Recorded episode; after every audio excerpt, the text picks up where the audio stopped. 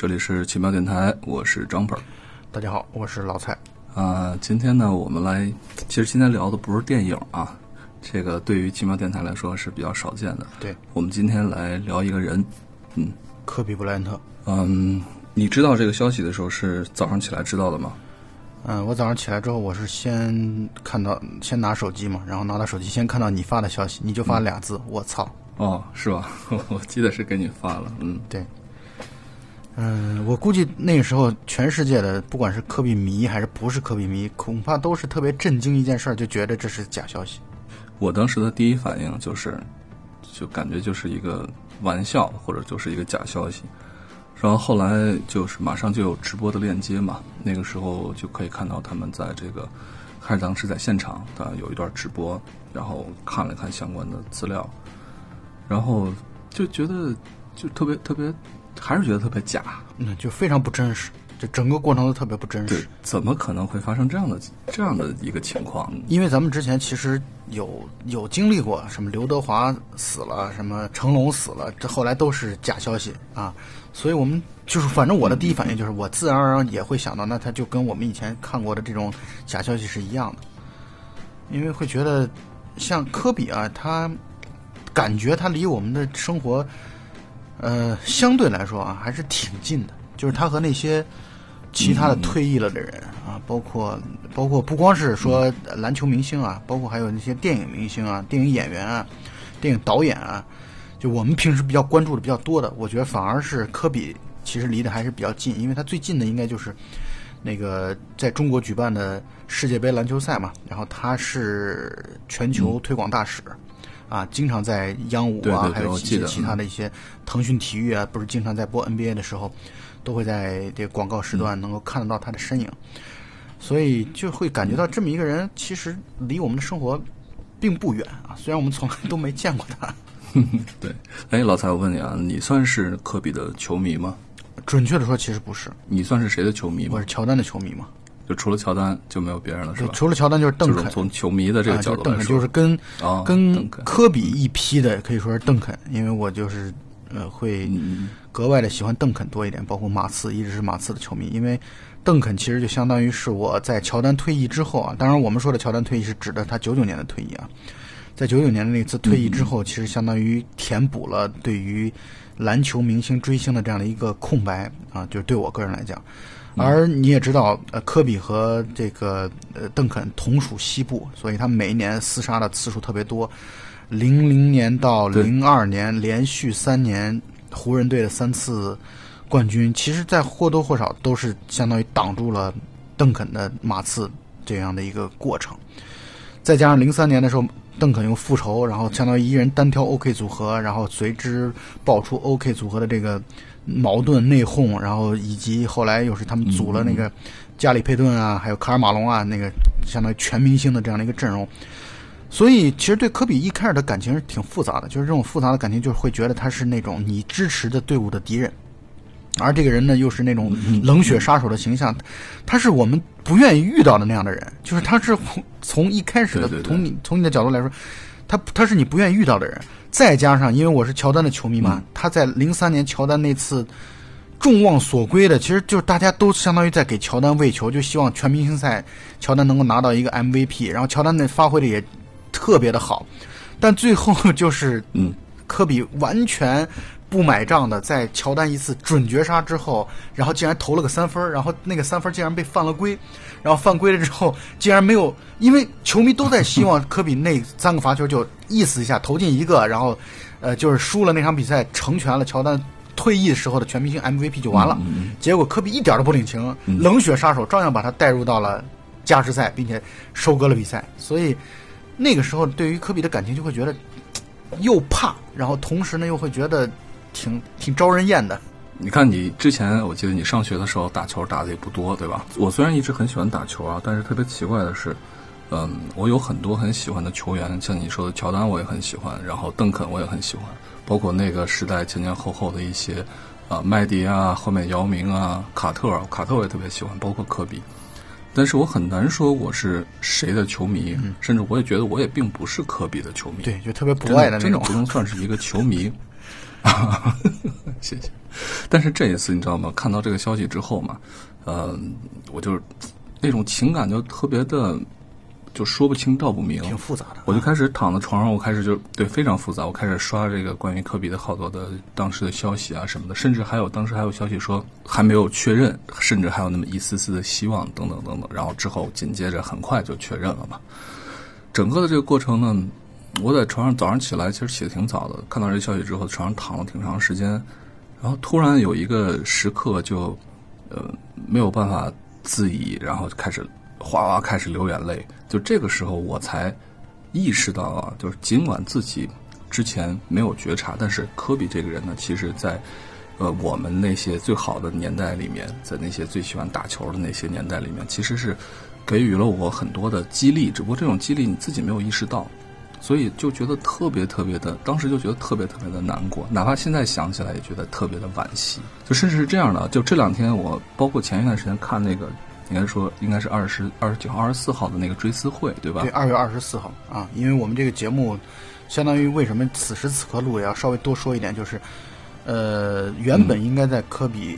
离世的那一刻啊，其实或者那一段时间就应该录了他，但是呢，也是因为最近设备的问题啊，这是第一点。第二点呢，就是刚好也是借着二月二十四号这周。刚刚举办完了那个科比的追思会，然后乔丹的那一番演讲，其实真的挺感人的，包括他自己也是全程泪流满面。嗯，所以这是也是我们到此时此刻才去，而且我也觉得我们沉淀一下，我们不用赶热点，我们沉淀一下再去聊一聊科比，我觉得更更合适一点吧。而且就是科比出事的那几天，你要说真要录这么一个节目，还真挺不想录的，觉得哎呀没什么，没什么就一定要在那个时候要来说的。对吧？这种感觉，嗯。而这些天在看科比，包括看科比的照片也好啊，就是一些图片还有视频资料的时候，总是感觉，总是感觉他还没死，就是觉得这还是像一场意意外的玩笑一样，嗯，就这种感觉。嗯，我有这样两个观点啊。第一个就是，我们很多人其实不是科比的球迷，但是呢，有一个事实是确定的，就是科比的退役是在。二零一六年的四月十四号啊，打的爵士嘛，那场比赛他拿了六十分。嗯，那场比赛真的近乎发挥的就像，真的像上帝附体了，或者说有有神在附体的那种感觉。而且他一开始落后很多，大家一开始都觉得这是一个过场，因为本身对于常规赛的排名也没什么帮助，或者说也没什么左右了。对，所以那场比赛本来就会觉得他就是一个盛大的告别仪式，仅此而已。结果没想到，呃。科比后来竟然能够，就是屡屡命中啊，把落后十几分的这个劣势硬生生的扳回来，并且最终赢了球。就是到最后的时候，我我不夸张的说，确实我那场比赛流眼泪了。就是我这个是控制不住的，他不是说，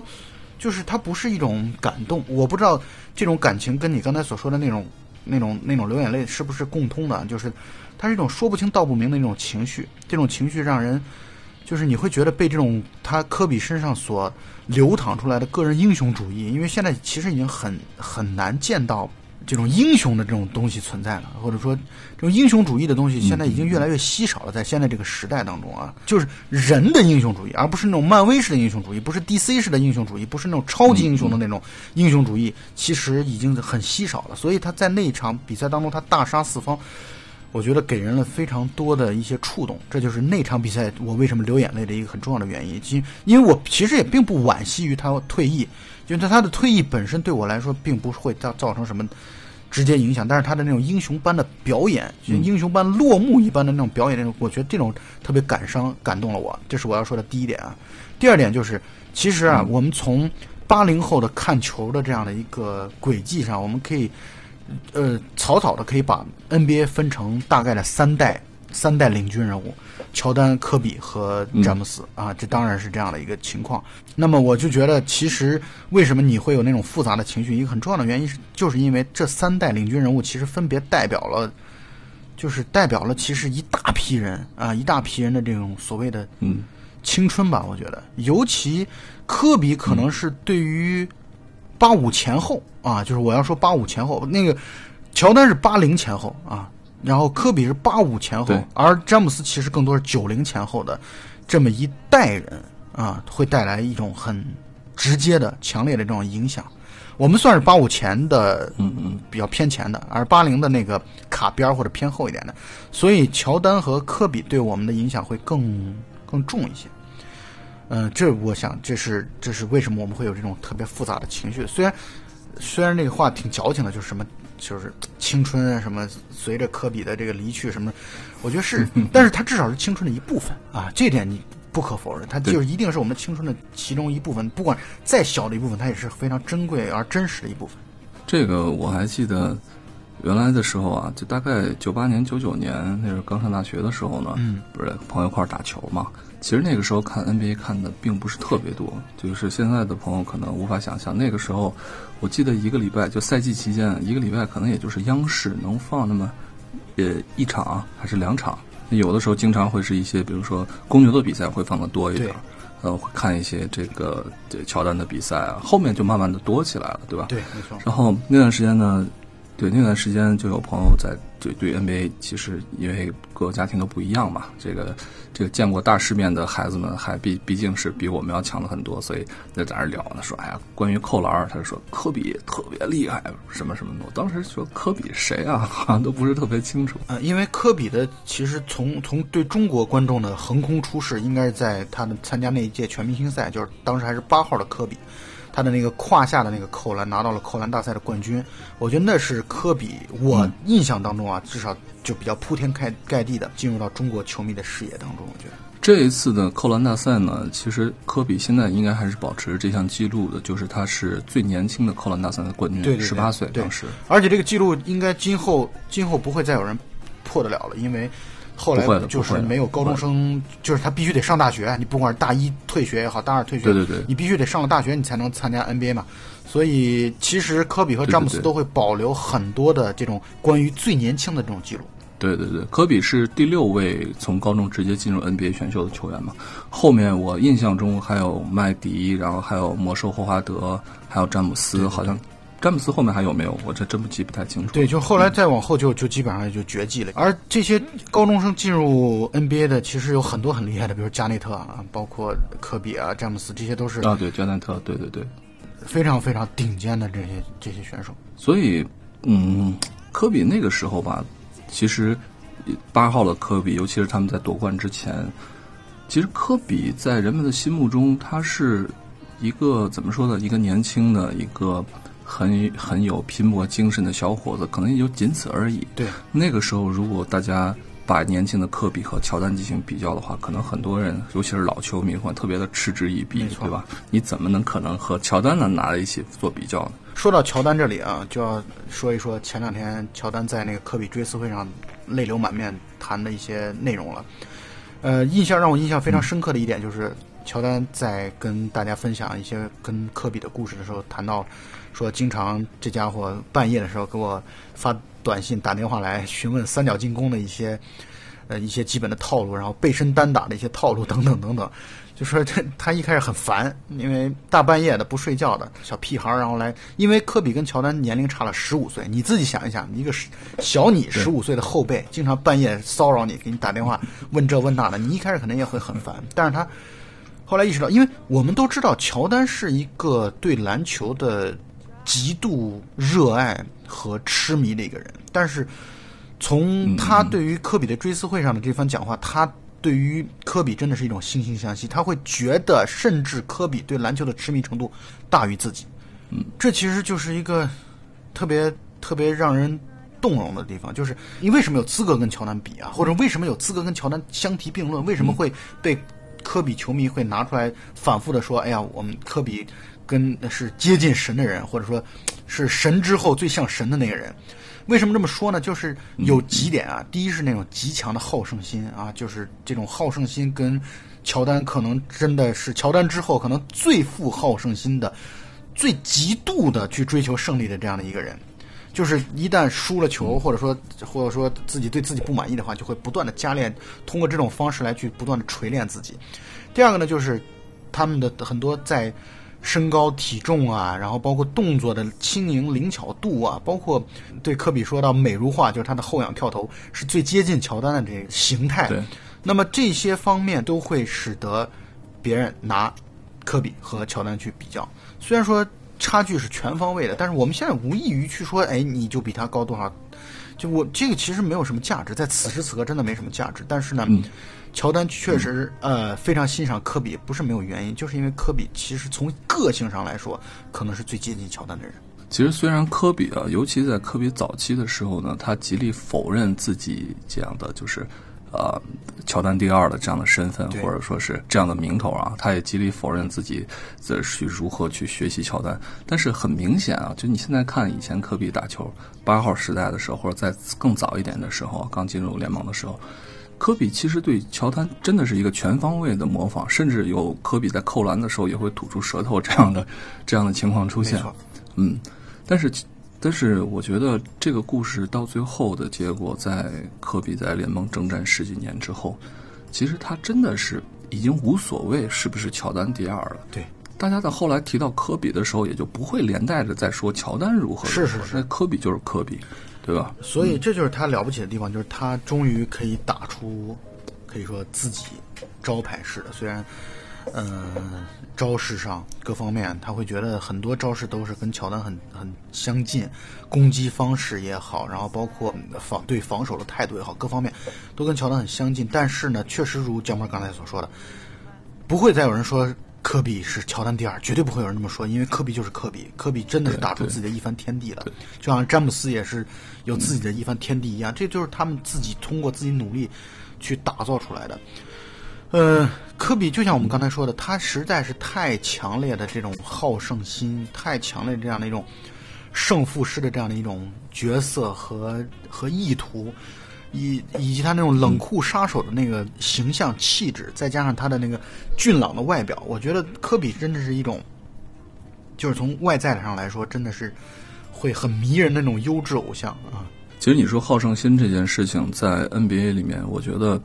任何一个竞技体育的运动员，其实他都不缺乏好胜心。对，只不过呢，已经到达了一个这样的一个 NBA 的最高殿堂，已经成为了全世界打球最好的四百位球员当中的一位。这个时候呢，这种好胜心中间还是会有一些细别的差别。没错，其实很多人，包括他的一些教练啊，他的训练师啊，有的时候都觉得，从来没有见过像科比这样的这么好胜，或者说他的这么刻苦的人。其实你要说天赋的话啊。呃，不敢说联盟里面比科比天赋好的人是一大把一大把，这很难讲。但是呢，他科比的天赋来说，绝对不算是最顶尖的，他肯定不算是最顶尖的。但是他的好胜心，或者说他对自己的严格的要求，这绝对是联盟的第一流的水准。就是说，在联盟里面啊，可能从好胜心的角度来说，你也很难说科比是第一，因为。到头来，其实人们往往还是会以这种成败来论英雄的，对吧？那么有很多的悲情英雄，你很难说他的好胜心不强。你比如说罗斯，你说他的好胜心就不强吗？一定比科比差吗？很难讲。但是呢，在这个联盟里面，你有好胜心，你未必能成功，你未必能真的走上最顶峰。但是你没有好胜心，你就肯定不能。其实，呃，科比和就是我有时候会做这样的不太恰当的类比啊。科比和詹姆斯的关系啊，在某种意义上讲，很像足球运动当中的梅西和 C 罗。就怎么怎么说呢？就是有一点，就是说，呃，詹姆斯其实如果咱们从外形条件上来说，或者说从运动员的角度啊，从外在条件，无论从力量到速度到身体这些方面，其实在某种意义上讲是，可以说全面或者说绝大部分的参数和指标都是在碾压科比的，或者说领先科比的这样的一个程度。呃，所以詹姆斯其实从外在条件上来说，他其实条件更好啊，他可能更具备成为一个更加伟大运动员的的这样的一种天然的素质。嗯，但是呢，这个科比啊和 C 罗啊，他们俩很像的地方就在于他们。全部，他们也很有天赋，这毫无疑问。因为没有天赋，你根本就不可能挤进刚才姜博所说的这个全世界打球最好的那批人当中去，你不可能的。但是呢，到了这个级别之后，你再来去决定谁在先谁在后，那么可能就需要很多的、更多的这种天赋、努力、运气等等等等一系列这些内容了。对，而。我觉得科比和运气其实也成为了一个非常重要的一部分。所以科比和 C 罗真的是把自己逼到极致的那种人。就是梅西和詹姆斯更像天才啊，但是呢，科比和 C 罗他们是比天才可能差那么一点点。我这么说有点可能会得罪一些人啊，但是我想说的就是，他们和那种最最顶尖的那种天才，就是完全就是天赋异禀的那些人，可能还稍稍差那么一点点。但是他们真的是靠那种极度的自律，甚至到自虐的程度的这样的一种自律，然后来去弥补了这样的一种差距，达到了真的是顶峰。我觉得他们顶峰没必要说顶峰站在顶峰的就一个人。啊，我们可以说一批人，他绝对是站在顶峰的一批人，而他们就是通过一种极度的自虐来达到这一点的。这就好像有一个关于 C 罗的笑话，就说，呃，他的以前的曼联的队友埃弗拉嘛，然后去了他家里边，然后就是说这就是个牲口，这就是个怪兽，在家里边总是不停的再去再去做就是肌肉的训练啊、锻炼等等，然后跟他一起请埃弗拉一起吃饭的时候。说那我们今天吃那个 白水煮鸡胸，就是这样的，就是他们永远是对自己的这种身体啊，对，就我们看着他好像平时啊花花公子的形象出现或者怎么样，但其实他们是已经把自己的身体、把自己的训练逼到了一种极致的，真的是超出常人难以想象的这样的一种程度。我觉得，嗯，从他们身上真的可以看到那句话，就是我们普通人真的远远。没有达到拼天赋的阶段，因为你的努力完全达不到。你的努力，你根本，你根本没有达到，你把自己逼到极致，你还差得很远的。但是，我想，像纳达尔啊、C 罗啊、科比啊这样的一些，就我们被冠之以战神的这样的一些外号或者称号的一些人，真的是把自己的的这种身体已经逼到了极致和极端。他们不成功怎么可能啊？这样的人成功，那真的是必然的。其实你说这个，刚才是提到詹姆斯啊，詹姆斯也是一个非常非常自律的一个人，非常就是他的这种自律和努力，可能和这个科比的表现形式不一样，因为我觉得可能是人的性格的性格的原因。你比如说詹姆斯，他从来不在外面吃任何东西，他出去都会带着自己的这种营养餐，然后就是你知道营养餐代表着什么？就代表难吃，真的是难吃 的这些东西，他不会在外面不会在外面吃一些其他乱七八糟东西。这一个三十多岁的一个老汉的一个。这个自律都已经这么多年了，还能够坚持下来。而且你刚才说这个科比自虐啊，特别有意思的是，这一点科比和乔丹很像。他不光是自虐，他还虐队友。对，就是有一次特别有名的一个事儿，就是他跟那个他队友尼克杨嘛，也是他的一个老战友了，老哥们儿。然后打球问号表情包的那个贡献者。然后这哥们儿把那个指头给弄断了，嗯，打断了。打断了之后呢，然后他说。疼的已经受不了了，大拇指骨折了。这个时候，科比让他继续训练，然后还大力给他传球，就意思你装什么装？然后他就一下就把指头伸过去说：“你看我的指头真的已经断了。”科比说：“他肯定没断，你还是就是不想训练。”他不光是对自己狠，对他朋友也狠。你找谁说理去？对啊，所以这也就是 OK 组合为什么散伙的一个很重要的。所以刚才我们不是在说嘛，有的人就是天赋异禀，你比如奥尼尔，那就是天赋异禀。那很多人都在在在感慨说，奥尼尔如果能够有科比的，就是那种训练的可能一半或者三分之二的刻苦的话，他可能取得的成就要比现在要大得多得多。奥尼尔真的是基于自己的这种。异于常人的这种水准，就是从身体状况上，既有力量，又有身高，同时还有速度，这样还有灵活程度。像这样的一个，真的像游弋在篮球场上的一个大鲨鱼一样，他能够做到，他能够做到，就是不用花那么大的力气就能取得这么大的成功。他的天赋起到了非常关键的作用。但是科比就跟他是不一样的，我觉得科比就他就得把自己逼到极致。这也就是为什么 OK 组合散伙的一个很重要的原因。所以奥尼尔后来曾经多次半开玩笑的调侃自己说：“哎呀，我当年要是觉得要是能够意识到你对我的这种追逼其实对我好的话，我当年我们是不会撒谎的。”奥尼尔其实也是在在在调侃自己，也在调侃科比。就他们曾经有一段时间是势不两立的，就是就是彼此对很差，见到场上见到之后，我一定要弄你，你一定要要能弄我，就是我一定要赢你的队，你也要赢我的队，对对对，就是都是带着心气儿的，因为。站到这样的一个历史巨星的级别，他们确实是就就我不要面子的吗？也要面子的呀，对吧？所以他们之间的这种竞争其实很那时候是很激烈的。但是到后来，我觉得奥尼尔是因为奥尼尔这种人，他的性格就是特别随性随意，他不像科比这种自虐狂，这种包括他虐狂，他不是这样的人，所以他就像老顽童一样，但是呢，到后来，我认为他其实心里边已经对科比是挺服气的了。虽然科比对他来说只是个小兄弟。嗯嗯嗯。因为奥尼尔首先他就比科比要大几岁嘛，奥尼尔七二年的嘛。对，没错。然后呢，奥尼尔特别特别有意思的事情是啊，奥尼尔其实这个人啊，这个情商、智商都都是一个非常非常高的一个人，很明显，对吧？然后虽然身身身体体重那么大，对吧？两米一六，然后体重又非常的巨大，但是又保持那种灵活性。像这样的这样的胖子，我觉得在 NBA 里面也就是他一个了，真找不到。但是你看啊，奥尼尔他有意思的地方在于，其实他的这个应该说他的身体的巅峰，在一个中锋的，尤其这种强力中锋的这样范围之内，他是保持的时间是算是比较长的。就是因为他其实特别会保养自己，对，他不会把自己炸的特别的干净。是，他在他巅峰期的那些年里面啊，尤其是到了后呃这个全明星赛之后，就是赛季的后半程的时候呢，他就都会轮休的，他就会保持保持保持自己的一个状态，保护自己的一个状态。所以真正奥尼尔到了季后赛的时候才会才会那么可怕。所以你要是说他要如果真的。也敢像科比那么玩命的话，可能他的状态也保持不了那么久。所以里面这种孰是孰非，你也很难的搞得特别的清楚。我非常。但是有一点可以确定的是，如果奥尼尔当时不离开湖人的话，那么湖人绝对。他们俩在一起啊，咱们不说，就他们开玩笑说至少拿十个冠军。我觉得不说拿十个冠军吧，至少比科比的五个冠军还能多个一两个，肯定没有问题。嗯，对，因为其实他离开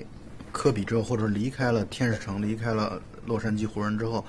我觉得科比的巅峰才真正到来啊。但当然，我们这话并不是说奥尼尔压制了科比，不是这个意思，而是说科比真正到了那个时候，才真正进入到了篮球运动员的黄金的年龄。他的那种强烈的、强有力的攻击性，我觉得可以弥补奥尼尔随着年龄增大所带来的机动性的这种降低。我觉得他们俩如果相得益彰的配合的话，确实就像你刚才说的，科比真的会拿到可能比五个冠军更多的冠军。其实那一年他们一起抱团的那一年，零四年，呃，就是有马龙、马龙零四年嘛，马龙还有那个佩顿，然后在一块儿的时候。真觉得这个组这个组合已经是太可怕了。是在当时，你要说按抱团这么一说的话，当时他们是抱团的这种抱大腿的始祖。对，没错，确实太可怕了。但是我说，其实也就是因为奥尼尔和科比那个时候矛盾都已经已经是这种，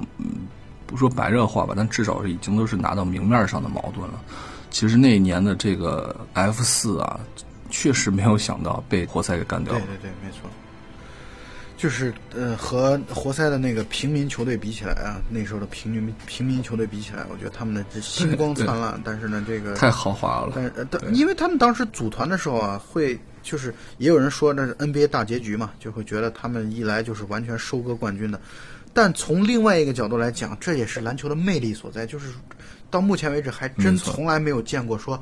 哎，我们只要把人马齐，你只要把人马齐，我们就能够就像操作打。这个游戏一样，你把人马齐之后，你就你就能够以无往不利的，然后来去来去取胜。那做不到这一点，我觉得这也就是有魅力的地方，而且这也凸显了不光篮球不光是篮球技术，篮球也包含了队友之间的关系，然后包括人的性格，对于篮球的真正的这种胜利的追逐，然后大家的方向的不同。等等等等，我觉得这些复杂的东西在这里边才会构成它更好看的地方。它不是单纯的说我投你一个，你投我一个，我盖你一个，你投我一个，不不是这么简单的。就是如果只是这样的话，那可能很快就就它就凸显不了这种有有趣的地方，或者说这么有趣的的所在了。而且这个为什么就对于咱们这代人来说呢？这个九十年代末、两千年初那前后十年的时间，总觉得那个时候的那些故事特别有意思，主要就是因为。给人一种特别江湖的感觉，各种爱恨情仇，各种宿敌夙愿。那个时候的，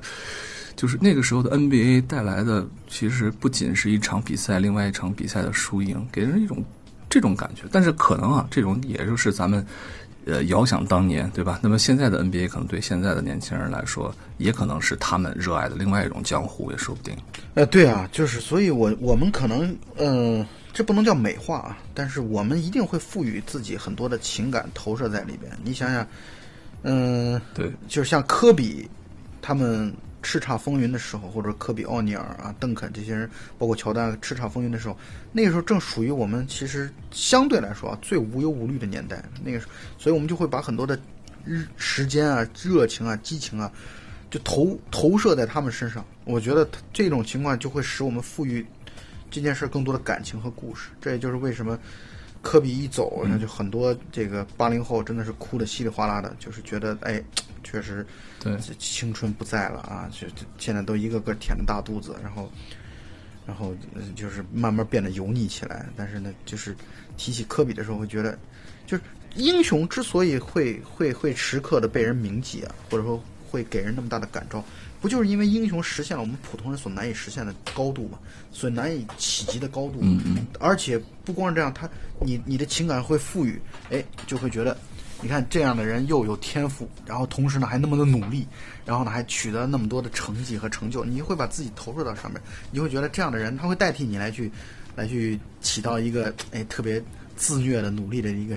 一个身份上。你虽然自己没有那么努力，可是你看到科比，你看到科比那么的有激情，你会觉得哎仿佛自己也浑身带来了激情一样，可能也或多或少也会有这样的一些想法吧。对。科比英年早逝，但是从一个篮球运动员的角度上来说，你真的很难说他是一个悲情英雄。其实像科比那样的，在最后一次一六年退役的时候，他的最后一战，他的那种六十分的华丽的谢幕是 NBA 历史上的头一遭。这个是排在 NBA 历史的第一位的，就是职业生涯最后一战砍下六十分，谁都没有做到过。所以你很难从这个角度来说，你很难他说他是一个悲情英雄。我们在这个 NBA 的故事当中呢，其实有太多太多的悲情英雄一直被大家铭记，比如说跟乔丹同时期的查尔斯·巴克利啊，比如说马龙啊，然后斯托克顿啊、佩顿啊，然后包括我们的姚明，再包括卡特啊，这个麦迪。那么从一个运动员的角度来说，NBA 球员角度来说，他们都一次一次的冲击奖杯。一次一次的失望而归，那是一种悲情的英雄。但是你说科比这一次华丽的在结束了他的 NBA 的生涯，却在自己这么年轻的岁月里面就直接的离开了，这件事就感觉真让人觉得特这个对比实在太强烈了。我记得好像张家伟写过，就是他曾经设想过。多种科比未来的身份啊，有商人啊，有一个好的篮球教练啊，有一个什么样的，包括电影明星啊，等等等等，各种身份都有。但是谁也不会想到科比这样的一种方式离开了大众啊，就是这这是一个特别，他他这种太太意外的这种情况。但是从从另外的角度来说，科比从一开始就是一种。就是一种让人想不到的一种方式啊，永远是一种让人就他始终扮演着一个像是一种叛逆者，就是科比身上始终给人一种叛逆者，就是他不走常规的路，他不是那种就是你你一切都是都是期待着他，然后他他会给你满足这种期待，他不是这样的路。你不像詹姆斯，其实从一进入联盟的时候，都就是一种天选之子。然后包括以前的那个乔丹的接班人 Grant Hill 格兰德希尔，这种就是好好先生，从一开始就是带着人们的期待而来的。而科比从身上，他身上完美。科比这个人身上就是特别有摇滚的这种精神，就他会有一种这种反叛的这种东西存在。所以呢，他最后甚至他连离开都感觉像是出乎你们所有人的意料，出乎我们所有人的意料。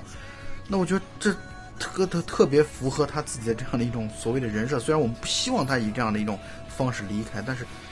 所以呢，就是他的这种离开啊，你不会觉得他悲情，就包括他最后离世，你也不会觉得他他悲情。就我觉得科比就是这样的，科比就是一个非常出色的斗士，他的这种战斗姿态，他的这样的一种叛逆的这种姿态，一直长留人们心中。所以在科比的这个追思会上，包括乔丹啊，包括奥尼尔的演讲啊，其实还是。奥尼尔他本来就是一个比较诙谐的一个人，其实他在整个演讲过程当中，反而是把现场的气氛，这个怎么说呢？你不能说搞笑啊，但是他确实是把现现场的气氛呢，把大家从这种悲痛之中，又拉回到一种思念的一种感觉里面去，还是挺有意思的。我觉得，我觉得奥尼尔和科比的故事也是在 NBA 确实就是已经是铭记史册的一段故事，是。嗯，然后因为奇妙电台一直是做聊电影的嘛，我们今天还是可以稍微提到一点点，就是科比，呃，以制片人的身份啊，出品人、制片人、编剧以及整个画外音的独白的这样的一种身份来去参与了《心爱的篮球》这部短片。这部短片非常短，你们大家听友们都都可以，如果没看过的话，你们可以此时此刻就立刻可以来去搜一下，非常非常短的五分钟不到啊的这样的一个。全片拿到了奥斯卡的最佳短片奖啊！就是其实，你说科比是不是各方面都他他真的是人生赢家？我觉得你看他他家庭也美满幸福，然后事业其实真的事业成功，然后万人敬仰，然后同时呢做短片还拿到了奥斯卡奖啊！真的其实已经非常非常成功的一个人了。然后同时呢，他这种精神又不断的去激励着这个。我们普通的球迷，或者普通的普通人吧，就不一定是球迷，就普通人。我觉得我们每个普通人，其实从科比身上，真的是要首先感受到的几点，就是他这个心爱的篮球当中也体现的最大的地方，就在于热爱与激情。我觉得科比身上就确实体现了这种对于篮球运动的热爱与激情。我也希望我们每个人，包括我自己，包括江本，我也包括你，我们所有的人都能够找到自己真正热爱的事情。我觉得为之而奋斗，这其实是一个，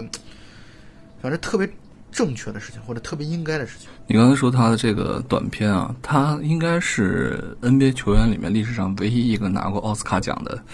球员了。我觉得可以，应该可以这样来说。嗯，今后恐怕也很少。啊，对，是。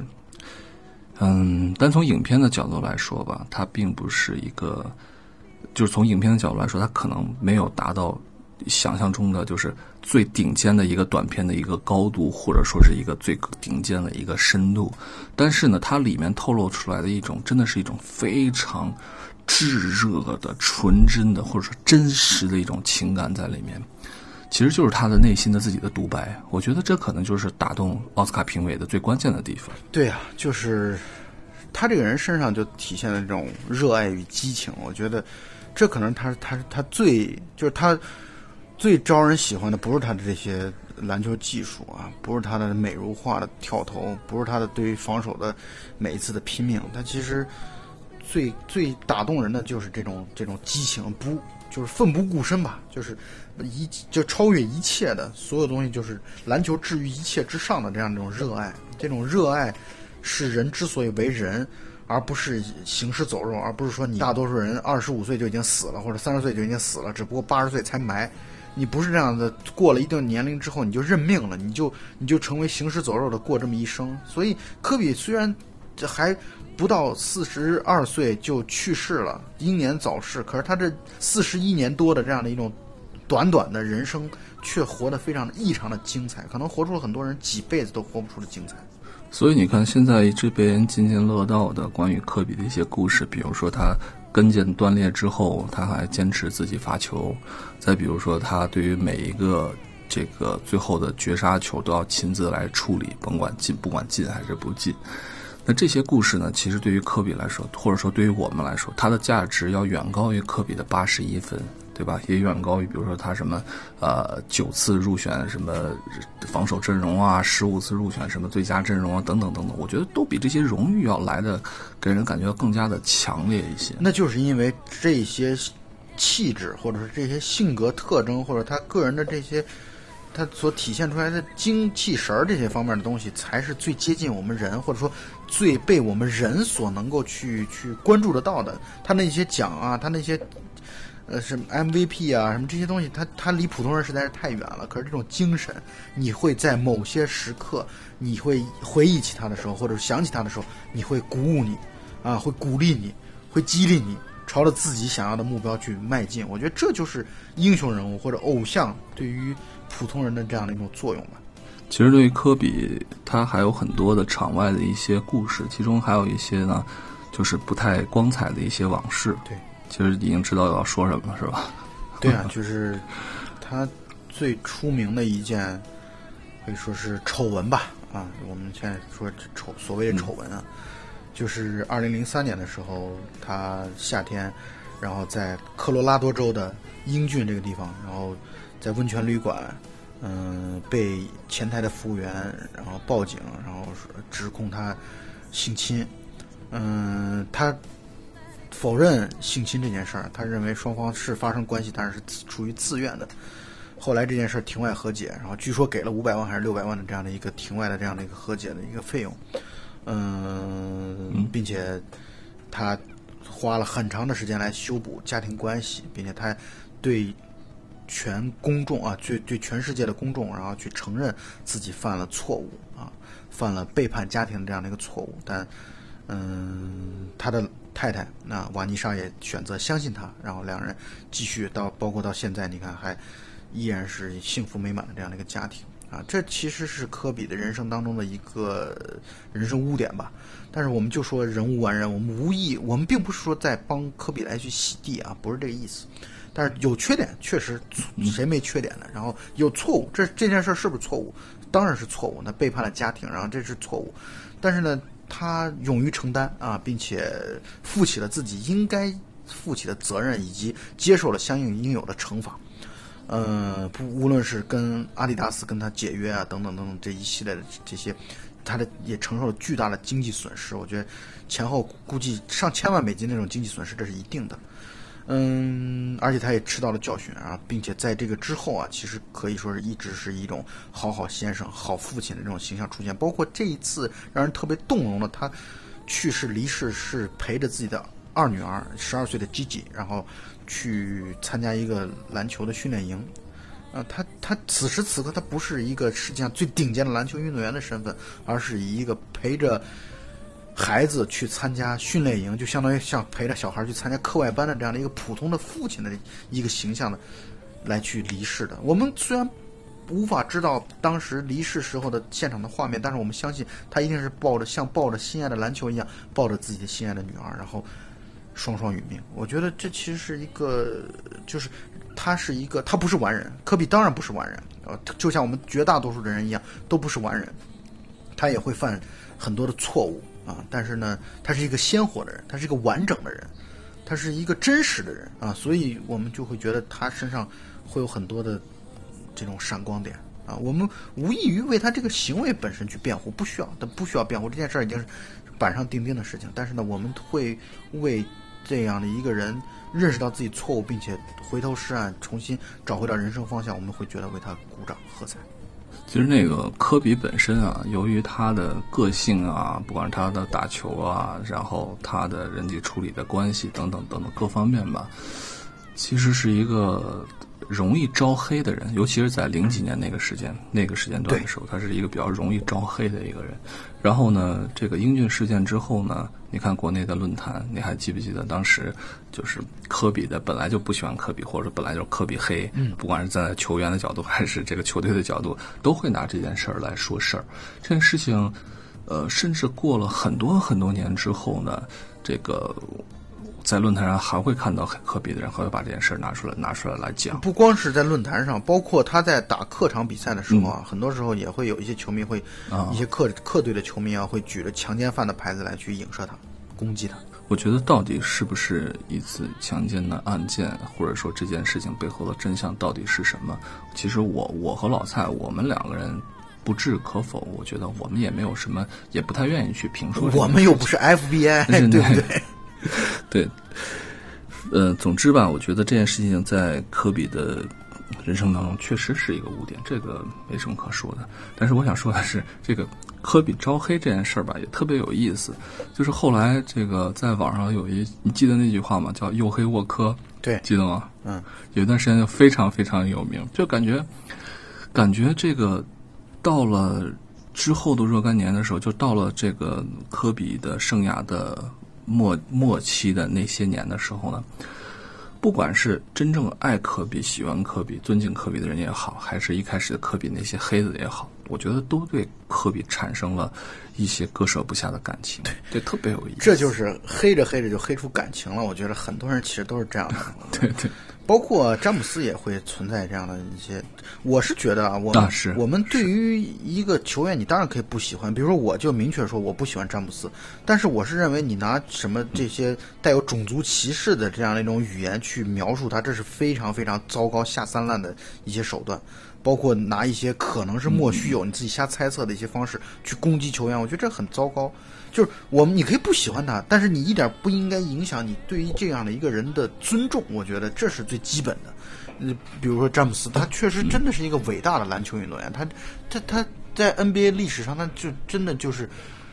排名非常靠前的，无异我们无异于讨论它是排名历史第二还是第一还是第五还是第几，这其实没有价值啊。这个我觉得每个人可能心中都有一个自己的排行榜，一个自己的一杆秤，自己的一个评判标准。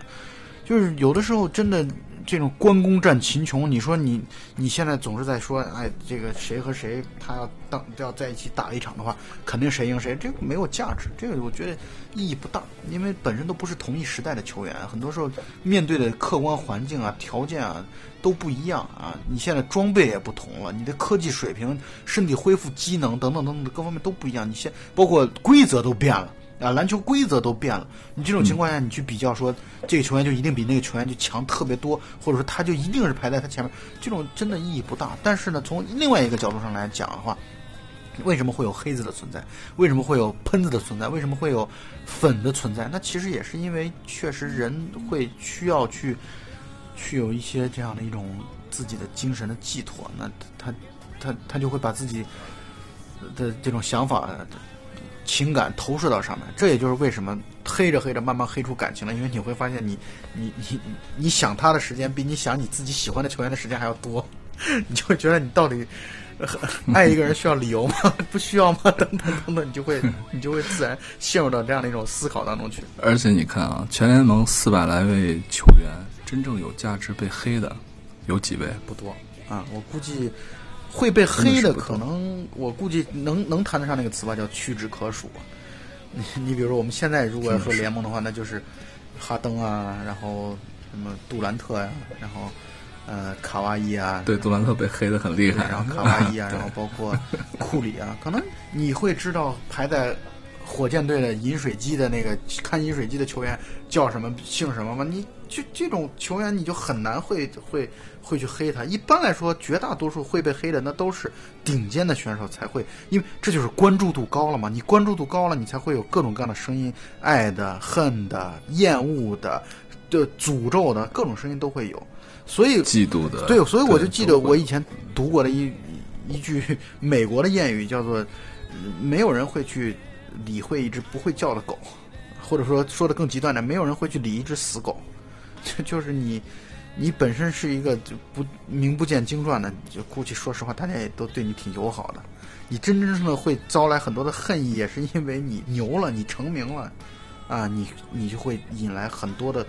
关注，甚至非议。NBA 是一个特别特别残酷的一个一个联盟，太残酷，真的是非常非常的残酷啊！因为真的就像你说的，这就是世界最顶尖的打篮球的人，你说他怎么能不残酷呢？对，所以你说像。科比这样的，应该从技术角度来说呢，因为他最早的时候他并不是被湖人队选中的，他是被湖人队交换过来的。但他真正的这个进入篮球比赛的，或者说开打 NBA 的时候呢，过程呢，其实他可以说他是一直效忠于一个球队，对吧？从一而终。现在这样的球员真的是找不到了，没有的。对啊，就就是除了他就是邓肯了。我觉得就是他们这一批人当中，也就是他俩。是保持着在同一队的这样的一个记录啊，嗯，还有比如说诺维斯基，诺维斯基就是一直在小牛，对对对，就现在独行侠，而且现在看起来呢，我觉得联盟中唯一有可能依旧来保持这个记录的，可能就是库里，还是有可能的。NBA 同时也是一门生意嘛，就是你在生意场上被扫地出门，你一旦到了利用价值已经不大的时候，你被扫地出门，这就是一个生意，这这。都太容易能够理解了这件事儿，而且有的时候，很多时候，你已经呃，就是团队，你比如德罗赞为什么跟猛龙队一直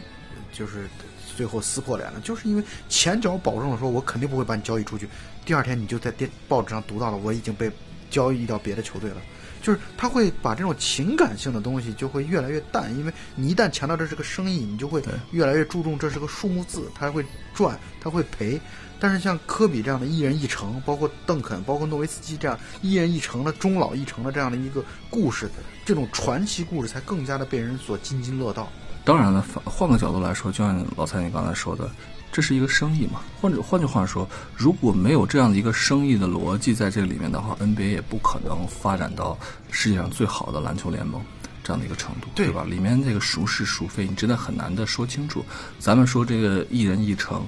当然从情感的角度来说，当然更喜欢这样的一种英雄的存在，对吧？这样的一个故事显得更加的让人听起来就澎湃，对吧？一个人守一城，然后各种的宿敌和宿命。当然更喜欢这样的故事，但是你要说从联盟的角度来说，你怎么可能让大家都能做到一人一城？那岂不就成了一潭死水了，对吧？不可能的。就是今天呢，也是说聊聊科比吧，也就是想到哪儿聊到哪儿。其实你说咱们今天的这个节目，